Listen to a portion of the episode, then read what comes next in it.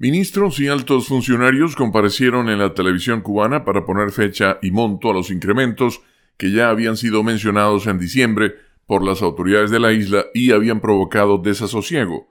Los precios de los combustibles se incrementarán unas cinco veces y el gas y la energía eléctrica un 25%, cifras que agregarían más presión sobre los salarios, afirman expertos.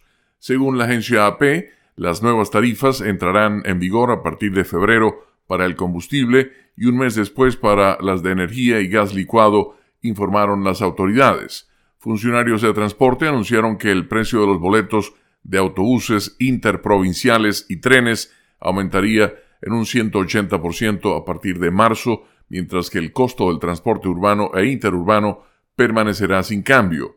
2023 culminó en la isla sin que se pudiera despegar de una crisis que comenzó con la pandemia y un radical aumento de las sanciones de Estados Unidos, presionando un cambio político según las autoridades.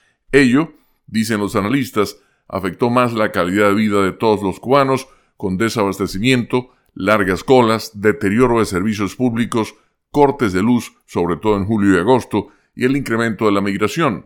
En diciembre, el primer ministro Manuel Marrero había informado ante el Parlamento sobre el plan de ajustes que se cernía para este año, pero sin mencionar cantidades o fechas de aplicación de las medidas. En esa sesión parlamentaria, funcionarios dieron cuenta de que en 2023 el Producto Interno de Cuba se contrajo de entre 1 y 2% y la inflación fue del 30% anual, sin que los salarios lograran recuperar su poder adquisitivo, sobre todo en el amplio sector estatal, tras los incrementos de precios de 2021 y 2022.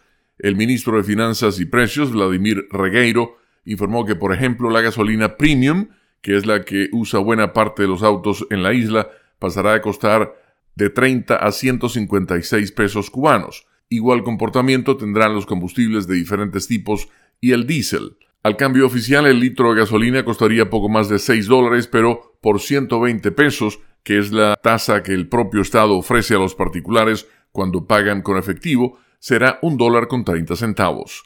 Con la nota económica desde Washington, Leonardo Bonet, Voz de América.